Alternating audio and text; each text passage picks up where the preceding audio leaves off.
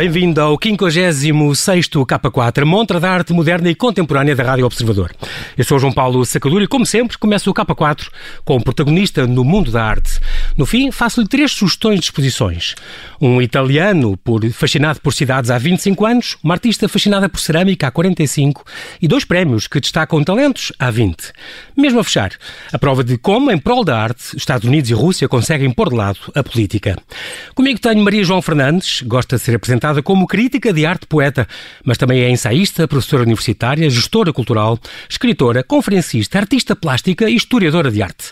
Comissariou exposições em Lisboa, Madrid e Paris. Lecionou na Universidade de Paris Desiem, assistiu a cursos na Sorbonne e no Colégio de França em Paris, colaborou com a Fundação de Serralves no Porto, com a Fundação Gulbenkian em Lisboa e em Paris e com a Fundação Marches em Madrid, além de muitas outras instituições. Ao longo de 40 anos, colecionou arte contemporânea de artistas de renome nacional e internacional.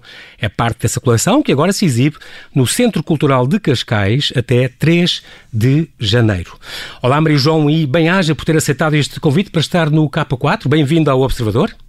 Uh, muito boa tarde e muito obrigada por me ter convidado. Muito é bem. muito prazer que, que, eu estou aqui. Muito obrigado. A Maria João, que uh, fez parte de inúmeros uh, júris e que escreve há mais de 40 anos nos Nó de Letras, Artes e Ideias, Uh, tem uma parte da sua vida que eu gosto muito e que eu vou começar, antes de irmos à parte da crítica, vou começar por falar disso. A arte nova.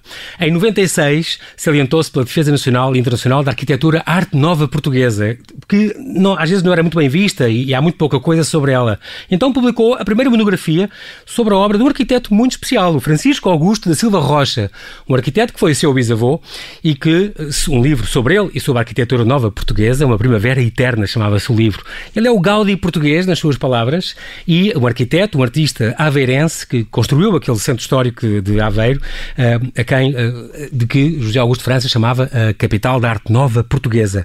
É um trabalho excepcional, este, este louvar. Eu sei que uma das suas cruzadas de vida, Maria João, é a projeção internacional da arte e da cultura portuguesa, sempre foi uma das suas prioridades. E cá está, na arte nova era uma coisa muito pouco vista e muito pouco falada, e a Maria João fez questão de fazer uma tese sobre isso e louvar esta obra tão importante do, do seu bisavô. Ainda mesmo assim, ainda é pouco falado hoje em dia. É, é com muita honra que eu começo a nossa conversa claro. falando uh, da obra de Francisco Augusto da Silva Rocha, que nasceu em 1864 uhum. e viveu até 1957. Um, é uma obra extraordinária, a cuja divulgação eu tenho de, vindo a dedicar um, mais de 20 anos da minha vida. Precisamente porque, uh, no contexto da, da arte, arte no, arquitetura arte nova europeia, uhum. é um dos seus expoentes que eu tenho vindo a divulgar como o Gaudi português. Exatamente. E porquê? Embora a sua obra tenha características muito diversas das do Gaudi, um, apresenta uma originalidade e uma coerência, um, ao mesmo tempo um certo ecletismo que me leva a, a essa aproximação.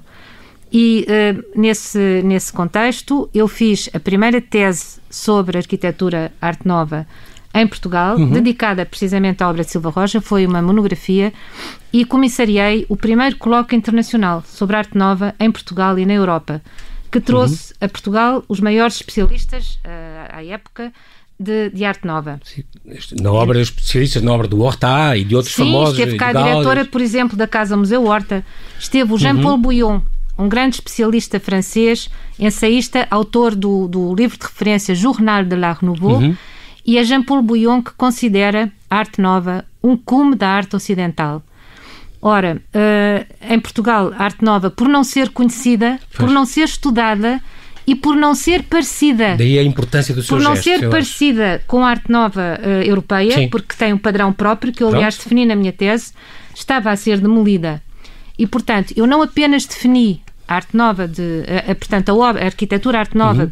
relacionando com, uh, em relação com a obra como assim Rocha, conseguiu salvaguardar, se calhar... Como, como, também me dediquei ao estudo daquilo que é essencial e à Muito definição daquilo que é essencial na, na, arquitetura arte nova portuguesa. A Maria João, no, o seu primeiro texto de, de crítica, digamos, eh, terá sido publicado em Paris, em 1975, portanto já lá vão 45 anos, desde então é uma crítica famosíssima em Portugal uh, uh, e é exatamente por isso que eu queria começar esta entrevista por, por, esse, por, esse, por esse papel tão importante, porque é a primeira vez que tenho um crítico aqui no K4, já estamos no programa 56, mas crítico de arte per si, ainda não tinha tido nenhum. qual é o papel do. Porquê é que o papel do crítico, Maria João, é tão importante na, na arte? Um, Há quem eu... diga que está, é, está em extinção, mas não está. Eu e... suponho que não, pelo menos referindo ao meu caso, Sim. não é?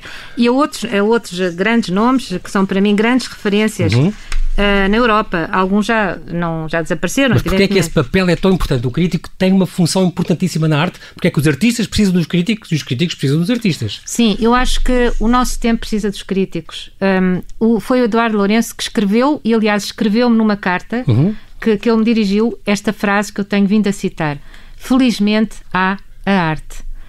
Felizmente a arte é num tempo, o, o nosso tempo, que é um tempo tão conturbado, um tempo de crise em tantos aspectos, a arte é uma, não é apenas uma evasão, uhum. é, é, é, uma alternativa, é a alternativa um, do imaginário, é a alternativa uh, de, de, de, podermos viver numa dimensão, num universo que eu costumo aproximar de uma, de uma expressão, de um, de um título muito conhecido do René Mag, de, um, de, uma obra muito conhecida do René Magritte, uhum. um, a alternativa de podermos reencantar o tempo, de podermos reencantar a vida.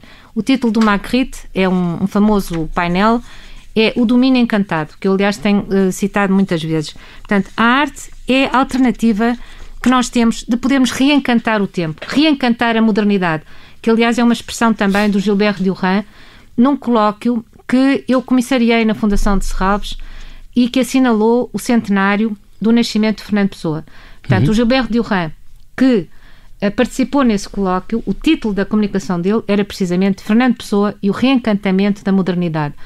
Um, ele achava que os portugueses tinham um papel importante no contexto da cultura europeia para abrirem um horizonte, uh, uma nova dimensão, uh, que tinha a ver, até podemos dizer, com uma espécie de revisitação do paraíso, um, alternativa do sonho uhum. a alternativa do diálogo com o invisível e, e com o inconsciente, que aliás, em Portugal, ele associava muito também à obra de um artista que foi seu amigo e com quem teve um diálogo importante, o pintor Lima de Freitas, com uhum. quem eu também me relacionei Exatamente. e que se pronunciou até sobre o meu trabalho. O poder da, da crítica é, é, algo muito importante, não é, Maria João? Uma crítica pode destruir ou pode salvar uma carreira do, uh, do eu, artista? Eu devo dizer que, e quem me conhece sabe-o bem, que eu um, só escrevo sobre aquilo de que gosto. Ah, Portanto, ah, eu, nesse sentido, eu não sou um crítico perigoso. Não é daquelas demolidoras que não, não, de modo algum. Portanto, eu escrevo sobre, uh, sobre aquilo de que gosto, sobre aquelas obras que, por assim dizer, apelam à minha escrita.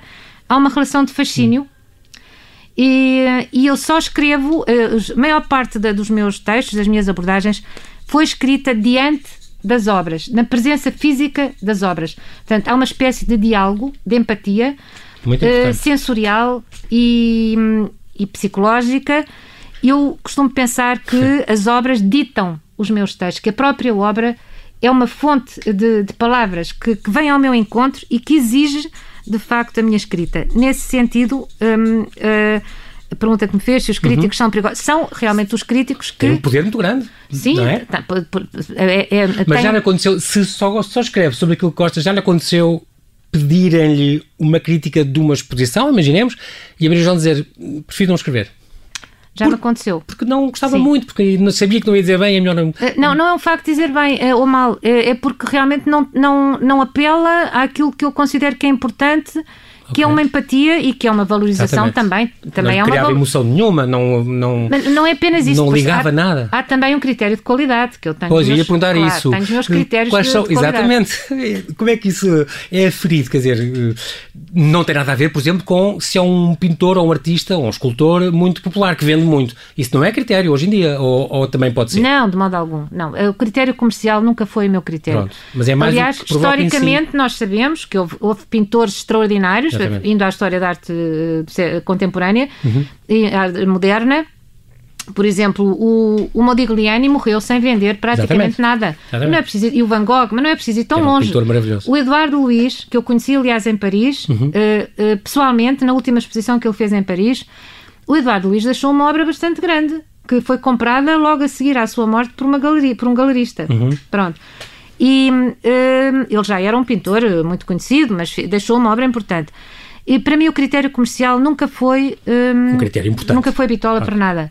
Nunca foi. Um, Mas mais emocional, mais se lhe diz alguma coisa. assim é um critério de qualidade. É um critério de qualidade que uhum. eu não, não sei definir bem. Aliás, fizeram essa pergunta uma vez à Sim. Vieira da Silva. Sim. O que é que valoriza que, aliás, mais? tem que dizer que, que Abril João comissariou as primeiras exposições da Vieira da Silva, se não me engano, em Serralves ou Sim, não, em Portugal, eu comissariei a primeira retrospectiva da, da Vieira da Silva um, no país. E, e do Arpad Zen em, em, Portugal, que foi na Fundação de Serralves, que deu origem à Fundação de Serralves. Portanto, essa exposição. Estamos em 86, à volta disso. Estamos em 88. 88, 88 89. Sim, Onde depois deu, colaborou, deu, lá até 95, teve sim, lá uma estive, estive na, na, no período de, sim, de fundação da Exatamente. própria Fundação de Serralves. Portanto, a Vieira da Silva, eu fiz essa exposição uhum. que deu origem à Fundação de Serralves e fiz também a primeira exposição internacional da Vieira da Silva, na Fundação Mars, em Madrid. Em Madrid. Onde eu, aliás, fiz visitas guiadas na, na, na Fundação Mars. E, e, portanto, a Vieira da Silva é que respondia, quando faziam a pergunta o que é que valoriza na, em arte. Os critérios. Ela respondeu assim, respondia assim, eu tenho citado, aliás, essa frase. Hum. A via real de, da pintura. Ela falava na via real da pintura. Um, ela valorizava tudo aquilo que tinha qualidade, que ela achava que tinha qualidade. Sim.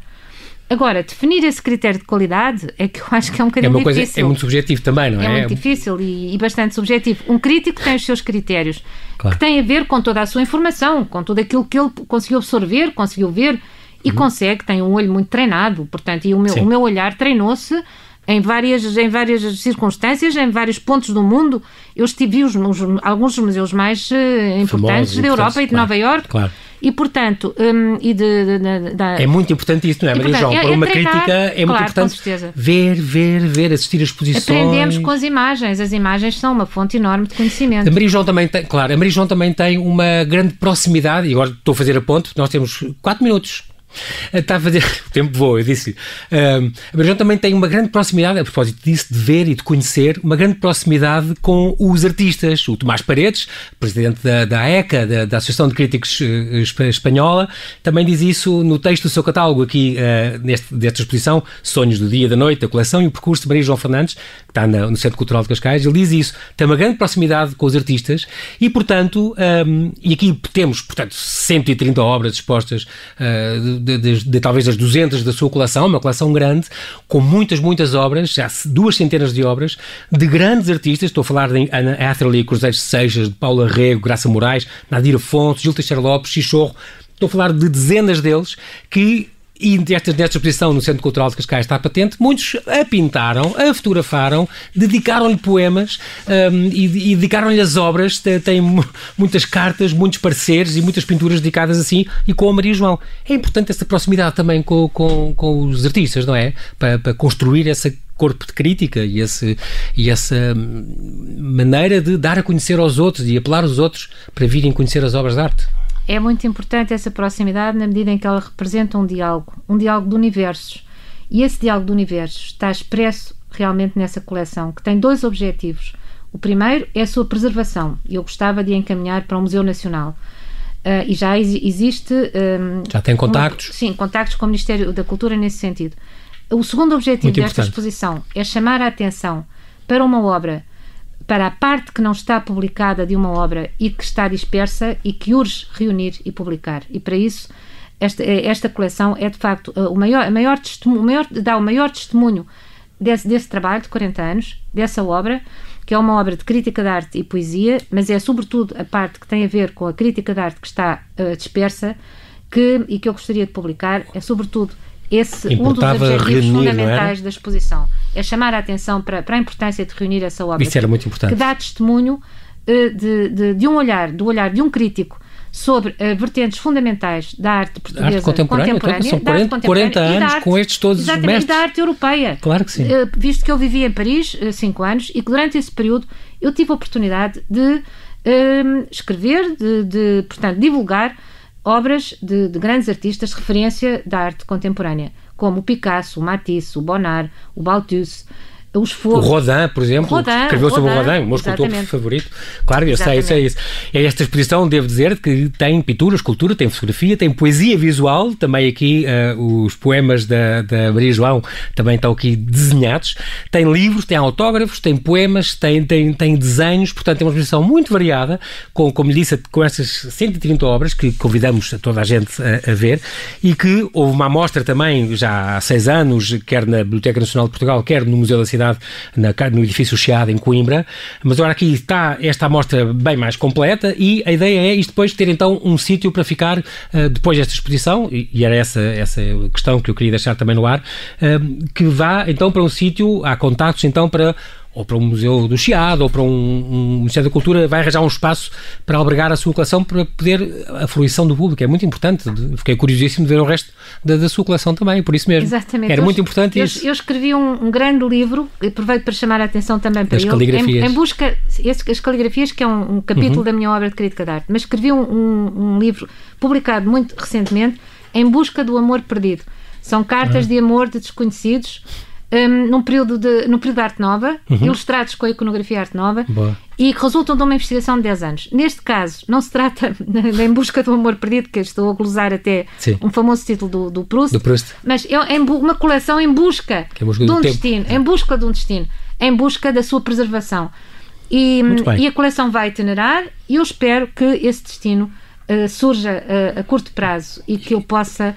Que enfim, mais gente consiga ter acesso a uma casa que, em condições para receber como deve ser. Muito bem, é rádio é assim mesmo, Maria João, peço desculpa, mas não temos tempo para mais. Quero agradecer muito a sua disponibilidade. Aproveito para reiterar aos nossos ouvintes este convite para visitarem a exposição Sonhos do Dia e da Noite, que está patente até 3 de janeiro no Centro Cultural de Cascais, de terça a domingo, das 10 à 1 e das 2 às 6. Boa noite então, Maria João. Muito obrigado, bem-haja e mantenha segura. É o que neste, neste período. É muito obrigada também ao João Paulo Sacadura pela oportunidade que me deu de vir a este programa. E agora no Quapa 4 deixo-lhe três sugestões de exposições. Um italiano fascinado por cidades há 25 anos, uma artista fascinada por cerâmica há 45 e dois prémios que destacam talentos há 20. Até 3 de janeiro de 2021, na Sala Jardim de Belém, no Museu dos Coches, está patente What We Want, uma exposição de Francesco Giodice, artista napolitano que vive em Milão, focado na antropologia urbana. Parte de um projeto iniciado em 1995, apresenta uma seleção de 20 das 180 metrópoles dos cinco continentes, onde ele tenta captar a essência dos contextos urbanos e sociais. Exibe-se também o primeiro filme, de 2006, da trilogia City Tellers, focada em novas formas de urbanismo e dedicada a São Paulo, no Brasil. A exposição, que abre com o mapa dos lugares tocados por Jodice, pretende representar, alternando o uso de diferentes linguagens, fotos, vídeos e instalações, a ideia da beleza na era da globalização. O Museu dos Costes, de terça a domingo, das 10 às 5. Inspirada pelas agitadas tertúlias culturais dos anos 60 e pelo Renascer em abril de 74, Teresa Cortês criou todo um mundo lúdico em cerâmica, mas também em desenho e aguarela, que agora partilha numa retrospectiva que está no Museu do Oriente até 14 de fevereiro. O mundo lúdico à espreita mostra a sua produção artística ao longo de 45 anos, com 250 peças, incluindo a passagem pela fábrica Viva Lamego com o mestre Curupim Lapa. Um espaço de liberdade criativa, retratado em diferentes temas e objetos, com reflexões sobre a cultura popular, histórias da cultura oral, narrativas da fábula, contos visuais encantatórios e a magia de recriar o imaginário que não se perde. No Museu do Oriente, terça a domingo, das 10 às 6, sexta às, até às 8. A Fundação EDP celebra os 20 anos da criação do Prémio Novos Artistas e do Grande Prémio Fundação EDP Arte, com a exposição Um Oásis ao Entardecer, que pela primeira vez reúne obras dos artistas vencedores das várias edições dos dois galardões. A mostra promove um diálogo e interação únicos entre artistas de diferentes gerações e linguagens, apresentando lado a lado uma seleção de trabalhos pré-existentes e novas obras especialmente concebidas para a ocasião. Presentes trabalhos de nomes como Álvaro Lapa, Jorge Molder, Gabriela Brandes, Joana Vasconcelos, João Leonardo, Lourdes Castro ou Mário Cesarini. Até 18 de fevereiro no MAT, todos os dias, menos às terças, das 11 às 7.